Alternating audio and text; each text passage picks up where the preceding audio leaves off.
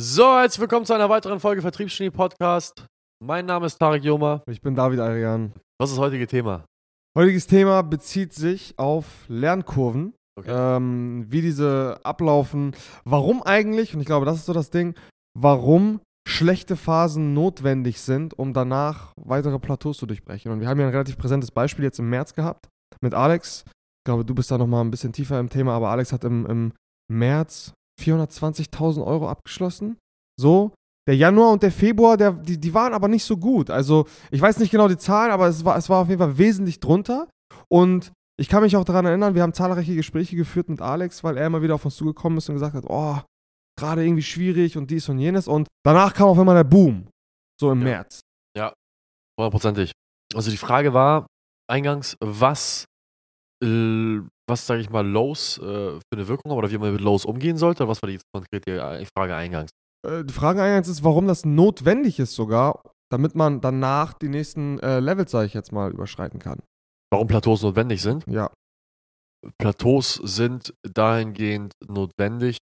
Naja, was heißt notwendig? Weil, weil es sind es, äh, Plateaus sind für mich nicht weiter als der Punkt, bis wohin dein Sprit, den du vorher gewonnen hast, für den letzten Run gereicht hat. Das ist für mich ein Plateau.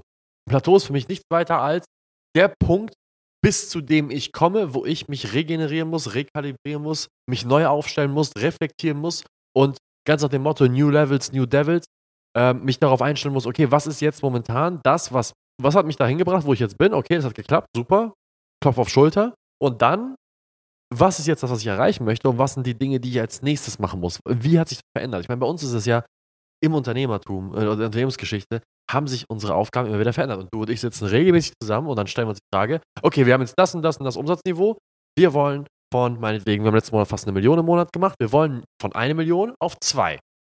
So, wir haben es jetzt von 0 auf 1 gemacht. Okay, was war notwendig für 0 auf 1? Alles klar, war erst Vertrieb, dann war es Kundenbetreuung, dann war es ein grundlegendes Marketing, es war ein Backoffice, es waren Inter- interne Mitarbeiterstrukturen, es war eine Firmenphilosophie, es waren so viele Dinge. Ja. Ich will es gar nicht auf, aufzählen. Was müssten wir machen, um 2 Millionen zu machen? Müssten wir einfach das mal 2 machen? Und die Antwort darauf ist nein. Weil äh, das würde nicht funktionieren. Ja. Wir wissen ja auch, was wir intern machen müssen. Wir werden es jetzt nicht teilen, weil das ist äh, natürlich intern alles, aber man rekalibriert. Und ich glaube, Plateaus sind diese Zeit, wo man halt rekalibriert und alles runterbricht und mal, und mal Annahmen stellt für das nächste Niveau, was jetzt und, und dann so Energie sammelt und Fokus sammelt, um dann halt in die richtige Richtung zu gehen, um dann halt eben, äh, ja, konzentriert alles in eine, in eine in Bewegung zu setzen. Ja, 100 Prozent. Das Ding ist halt, viele, viele bewegen sich manchmal auf diesem Niveau, wo sie gerade äh, ihren Standard erreicht haben und auf diesem Plateau sind und nicht mehr weiterkommen Ja. und geraten dann ab einem bestimmten Punkt immer in so einen Stillstand. Das heißt, sie sind auf einem gewissen Level und sie kommen nicht mehr weiter hoch. Und dann ist Stillstand immer eine Sache oder Stagnierung ist immer so ein Schritt nach hinten, sage ich jetzt mal. Und viele Leute bekommen bei diesem Schritt zurück oder nach unten, wenn man jetzt so eine Kurve, so eine Leistungskurve hat, Ja, bekommen sie manchmal ein bisschen Panik Ja. und denken so, boah, was soll ich jetzt machen? Irgendwie läuft es nicht mehr. Und dann denken sie auf einmal, obwohl es eigentlich in Anführungsstrichen normal läuft, dass es schlecht läuft. Und dann fangen sie auf einmal an, wilde Sachen zu machen. Dann kommen sie halt mit irgendwelchen komplett irren Sachen. Wir hatten gestern auch nochmal ein Beispiel, das teilen wir jetzt vielleicht nicht, aber Du bist Experte eigentlich dafür. Also du warst ja in der Vergangenheit extrem scheiße darin. Ich sag das jetzt einfach mal so. Du warst ja früher extrem kacke darin, ein Gespür dafür zu haben, wann wir einfach gerade rekalibrieren müssen und wann, wir, wann es tatsächlich mal kacke läuft. Ja, hundertprozentig. Das hat, das hat sehr viel mit, mit der Ungeduld zu tun, weil man so denkt, okay, krass, wir sind jetzt zwei Monate auf demselben Umsatzlevel und dann ist man im nächsten Monat immer noch da oder vielleicht sogar einen Tick drunter, so das Worst Case. Aber bekommt man auf einmal irgendwie so Zweifel so. Und ich glaube, viele haben das und ich kann da definitiv aus Erfahrung sprechen. Ich hatte das früher auch und ich beobachte es bei sehr, sehr vielen Leuten, dass sie dann in solchen Momenten emotional werden und dann anfangen, Dinge zu tun, die sie vorher nicht getan haben, die komplett irrsinnig sind. So, ob das jetzt irgendwelche neuen Geschäftszweige sind, ob das irgendwelche wahnwitzigen Ideen sind, keine Ahnung, das kann alles Mögliche sein. Und in dem Moment ist es wichtig, du hast es vorhin äh, schon, schon angerissen, dass man tatsächlich die Geduld behält, zurückgeht und mal reflektiert und schaut, ey, was läuft gerade alles tatsächlich gut, was ist gerade schlecht und was ist notwendig, um jetzt die nächsten Schritte zu gehen. Ist es lediglich eine Verdopplung von dem, was ich mache? Muss ich mir neue Dinge ausdenken? Was ist es ganz genau? Und dieser Reflexionsprozess ist meistens an einem Punkt, wo man sich nicht geil fühlt. Oder äh, wo man sich gerade so im Stillstand fühlt, sag ich mal. Ja, Plateaus sind da definitiv unangenehm, aber ich muss ganz ehrlich sagen, also ich habe damit nicht so viele Probleme gehabt wie du. Ich bin äh, geduldig, ungeduldig. Ich bin ja selbst ein sehr ungeduldiger Mensch, aber ich realisiere aus der Erfahrung meines Lebens heraus, dass die Dinge, die ich versuche zu erreichen, meistens deutlich länger brauchen als das, was ich mir vornehme. Weil ich von Natur aus jemand bin, der heute mor morgen am besten alles muss stehen und muss morgen alles passieren. Das heißt, Plateaus stören mich nicht. Und, ähm, und wenn wir jetzt aber darüber reden, was sollte man machen, wenn man Plateaus erreicht? Ich bin ehrlich, die Nummer eins Sache ist, nicht alles über Bord werfen. Das ist das absolut beschissenste, was Leute machen. Die erreichen ein Plateau und vergessen alles, was sie vorher gemacht haben. Peng, es muss alles neu gemacht werden. What the fuck? Was ist falsch mit dir? So, nur weil du jetzt, sage ich mal, also äh, wenn ich Sprinter bin und ich will schneller laufen und ich komme ab einem bestimmten Punkt, ich, meine Zeiten verändern sich Jahr für Jahr nicht, es wird nicht besser, heißt es doch nicht, auf, heißt es doch nicht dass ich aufhören sollte zu laufen. Ja. Heißt es doch nicht, dass ich aufhören sollte zu trainieren, mich gesund zu ernähren, meine Beine zu stärken, mich äh, dementsprechend wie ein Sprinter zu verhalten. Nein, ich muss einfach eine neue Sache, ich muss auf dem, was bereits funktioniert, was mich zu dem Punkt gebracht hat, etwas Neues draufsetzen. Ja. Ich kann nicht einfach das Fundament von dem, was ich bin, wegreißen. Nee, ganz im Gegenteil. Das Fundament hat einen ja dahin gebracht, dass man überhaupt in der Lage war, dieses, auf diesem Level zu spielen. Und wenn, wenn man das dann irgendwie wegnimmt, weil man sich denkt, ich muss alles neu machen, dann muss man ja quasi von vorne anfangen. Und das ist ja auch nicht zielführend am Ende des Tages. Und es ist einfach wichtig, dass man versteht, dass Lernkurven immer so ablaufen, dass man erstmal eine Leistungssteigerung hat oder ein Performance High oder was auch immer. Das heißt, man macht gerade die richtigen Schritte nach vorne, man hat jetzt ein Level durchbrochen und dann wird man immer, immer, und das ist zwangsläufig so, an einen Punkt kommen, wo du nicht mehr weiterkommst, weil du eben nicht, weil, weil dieser Prozess von Reflexion und zurückgehen und, und Probleme haben, in eine Negativspirale rutschen und dann wieder in eine Aufwärtsspirale reinkommen, das, ist, das funktioniert nicht mal so sofort innerhalb eines Tages, sondern das ist immer so ein Prozess, der dauert immer bei dem einen länger, bei dem anderen weniger. Wichtig ist, dass man versteht, nach jedem High folgt meistens, meistens ein Low und in diesem Low geht es im Prinzip darum, sich anzupassen, zu reflektieren und ja, die nächsten Schritte und die nächsten, nächsten Gedanken einfach zu ordnen. Nach jedem High kommt im Grunde genommen eigentlich immer irgendwann ein Low. Es kommt irgendwann Ja. wieder ein Low. Das heißt, wenn wir haben jetzt eine, eine Million, okay. Es wird, also du, ich intern warte ich eigentlich nur auf die nächste Kacke, die ja, passiert. den nächsten Hit. Es ist legit so, wenn, wenn David und ich mal einen richtig geilen Monat hatten, einen richtig geilen Tag, einen Haufen Geld verdient haben, das, das Team äh, sich fortentwickelt, keine Kacke baut, die Kundenprojekte funktionieren, dann sitze ich da und war denke so, gleich passiert, Was passiert jetzt? gleich passiert. Gleich, gleich explodiert was, gleich kommt die nächste Nachricht, gleich kommt die nächste E-Mail, irgendwas Beschissenes passiert. Und das ist gut, weil, weil es ist keine Paranoia, nein, sondern das ist ein, eine Bereitschaft. Die Schläge, die einen ausnocken im Boxen oder im Kampfsport, sind ja die Schläge, die man nicht kommen sieht. Ich kann dir frontal so doll auf die Fresse hauen, wie ich will. Du wirst potenziell, außer ich bin jemand halt mit einer unglaublichen Kraft wie Francis Ngannou, nicht umkippen.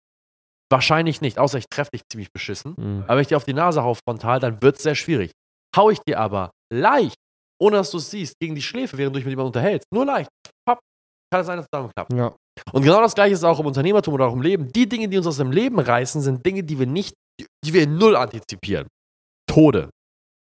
Tode sind ja das, das, das, das, das, das reißt einen ja am allermeisten aus dem Leben. Der Tod von geliebten Menschen. Warum? Weil wir sie nicht ant- antizipieren. Mhm. Der plötzliche Tod eines geliebten Menschen durch einen Autounfall würde einen deutlich mehr aus dem Leben reißen als der langsame Tod und das langsame Degenerieren meiner Oma.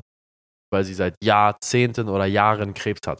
Mhm. Gott bewahre. Hat sie nicht, liebe dich Omi, aber angenommen, das wäre der Fall. Mhm. Das reißt einen ja nicht so stark aus dem Leben wie, oh, ich krieg die Nachricht, Autounfall. Ja. Sonst wäre tot. Und das ist halt ein Habit, den wir entwickelt haben und besonders auch, jetzt kommen wir zum Thema Ray Dalio. Ray Dalio hat einmal in seinem Buch gesagt, fand ich extrem geil, er meinte, wenn alles gut läuft, mach dir keine Sorgen, weil es läuft gut und es wird bald wieder Kacke laufen. Und wenn alles Kacke läuft, mach dir keine Sorgen, weil es läuft gerade Kacke, viel beschissener kann es nicht werden und es wird bald wieder gut laufen. Ja. Also, either way, immer wenn, wenn je nachdem, wo du gerade in dich, in welcher Phase du dich befindest, mach dir keine Sorgen, sondern bleib mal extrem rational, nimm die Emotionen aus dem ganzen Spiel raus, weil die Emotionen sind das, was Leute dazu bewegt, in Low-Phasen und vor allem auch in High-Phasen dumme Sachen zu machen. In Low-Phasen fangen sie an, alles über Bord zu werfen, was gut funktioniert und kommen auf bescheuerte Ideen. Gestern kam ein Kunde auf die Idee, seine Rolex abzugeben, weil er sich zu sicher damit fühlt. Was für eine geistig eingeschränkte Idee ist es, seine Uhr, für die man so hart gearbeitet hat, für Groschen zu verkaufen, weil man dann Dro finanziellen Druck hat. Wie, blöd ist das denn? Das ist die Strategie, die, die einige Dienstleister da draußen verfolgen. Gib Was? viel Geld aus, Ja. damit du keins hast und du dem Geld hinterherjagen musst. In, in, in Regelfällen, wenn du ein bisschen weiter bist, macht es keinen Sinn, sein gesamtes Geld auszugeben, damit man Druck hat. Hast du 3, 4, 5.000 Euro auf dem Konto und fängst deine Selbstständigkeit an, kann es sinnvoll sein, wenn du Wettbewerbstier bist, einen großen Teil davon zu investieren, sodass du, sodass dir Feuer unterm Arsch gemacht wird, weil es geht nur nach oben. Hast du aber ein paar Mitarbeiter und eine Familie, um die du dich kümmerst, dann solltest du nicht dein gesamtes Konto leer räumen, damit du Druck hast. Das funktioniert nicht. Also bitte. Aber auch in High-Phasen ist es super wichtig, dass man dort geschmeidig bleibt, weil in High-Phasen, wenn man dort sich das vom High catchen lässt, dann wird man arrogant. Und dann fängt man an, Fehler nicht zu sehen. Ja, vor allen Dingen fängt man dann in so High-Phasen Dinge auch zuzusagen, sich vorzunehmen, die komplett unrealistisch sind und auch vielleicht noch gar nicht der, den richtigen Zeitpunkt, sag ich mal, erwischt haben. So, man fängt dann an, so, ich weiß nicht, ob du das kennst, manchmal so geistkranke Versprechungen zu machen und so und denkt sich so, Digga, was habe ich da eigentlich gerade gesagt? Ja. Was, so, und dann, und dann, äh, das, das ist die große Gefahr in Phasen, wo man gerade einen richtig krassen Run hat. Aber ich glaube, viel gefährlicher.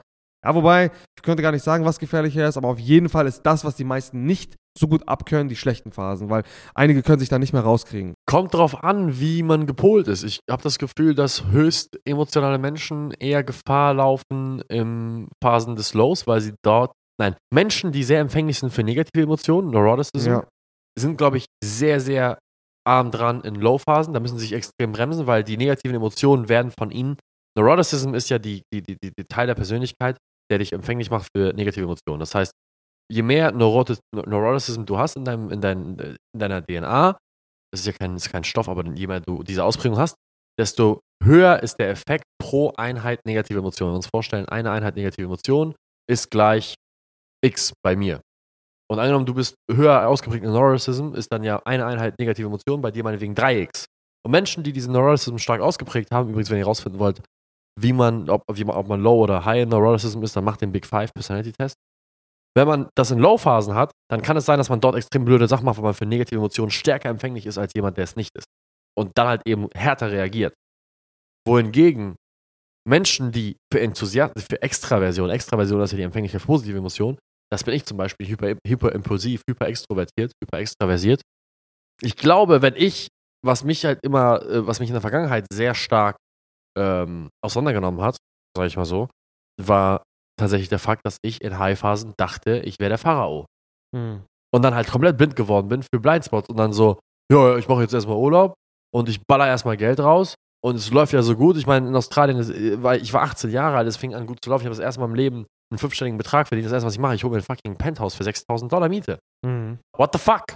Wer macht sowas? Ich hatte ja offen da, ich habe zu dem Zeitpunkt knapp zwischen 15.000 und 20.000 Dollar so ausgeteilter Provision verdient. Ja. Australische Dollar, das sind so 0,69 gewesen. Also ein Euro sind äh, ein Dollar, australische Dollar sind ungefähr 70 Cent. Ja. Und meine Fresse, was zum Fick machst du da? Wie kannst du denn 15.000 australische Dollar verdienen auf selbstständiger Basis auch noch und dafür sechs für eine Wohnung rausknallen, wo du original ähm, fünf Stunden am Tag schläfst drin? Ja. Also das ist, das ist, der Umgang mit High- und Low-Phasen ist auch sehr stark davon abhängig, was für eine Art von Mensch du bist. Ich denke, wenn du Low in Neuroticism bist, dann wirst du mit Lows extrem gut umgehen können. Wenn du Low in Extraversion bist oder in Moderat, dann wirst du dich relativ gut fangen können, wenn es extrem gut läuft. Stimmt, wenn ich mich so dran erinnere, was, was, das ist übrigens ein Unterschied, der zwischen dir und mir, mir so ein bisschen auffällt. Früher zumindest, mittlerweile haben wir es, glaube ich, ganz gut im Griff. Was du aber gerade gesagt hast, äh, ich denke zum Beispiel in, in extrem guten Phasen tendiere ich schnell dazu, zu denken, dass es schnell wieder schlecht läuft. Das ist, das, Ja. was du vorhin angesprochen hast, weißt du? Das war früher bei dir nicht so, ne? Nö. Früher war das bei dir, aber mittlerweile gleicht sich das, glaube ich, so ein bisschen aus. Mittlerweile haben wir beide, glaube ich, ein ganz gutes Level, wo wir wissen, so, weißt du, wo wir uns so ein bisschen gegenseitig ausgleichen. Das ist krass, Alter. Bei mir war das ja auch so, wenn ich früher eine geile Woche hatte, ja, damals war ja eine geile Woche, keine Ahnung, wir haben 20.000 Euro abgeschlossen Ja. in einer Woche, dann habe ich erstmal eine Woche nichts gemacht. Ja. Oh, geil, gehen um 13 Uhr eine Pfeife rauchen, scheißegal, Hayat, das Leben läuft gut, Krass, Mann, ja. weißt du noch? Ja. Und jetzt haben wir es ausgeglichen, wir haben es natürlich erkannt und wir haben es so ein bisschen, und, und ich gehe jetzt nicht mehr um 13 Uhr eine Pfeife rauchen, nur weil wir jetzt einen gewissen Umsatz fahren, aber, ähm, und, und, und du kriegst auch keine Panikattacken mehr, wenn wir mal ein kleines Low haben. Ja, oder, oder ein Level zwei Monate in Folge halten. Ja, weil bei mir war es ja immer extrem, wenn wir, wenn wir, wenn, oh, bei mir war es ja sogar so schlimm, dass wenn es kacke lief, ich einfach gesagt, ja, ja, Bro, passt schon, Passt, ja. alles gut. Ja, krass, Mann. Der Podcast oder das Video ist jetzt, ist, hat gute Erkenntnisse mit sich gebracht. Ja, in dem Sinne, kennt euch selbst, ähm, erkennt eure eigenen, sag ich mal, Empfänglichkeit für positive und negative Emotionen und antizipiert basierend darauf, wie ihr in emotionalen Situationen reagiert. Das ist super wichtig. Das ist, glaube ich, das Aller, Allerwichtigste. Und der Alarm geht an, deswegen beenden wir das Video schnell. In dem Sinne, vielen Dank fürs Zuhören. Ciao, ciao.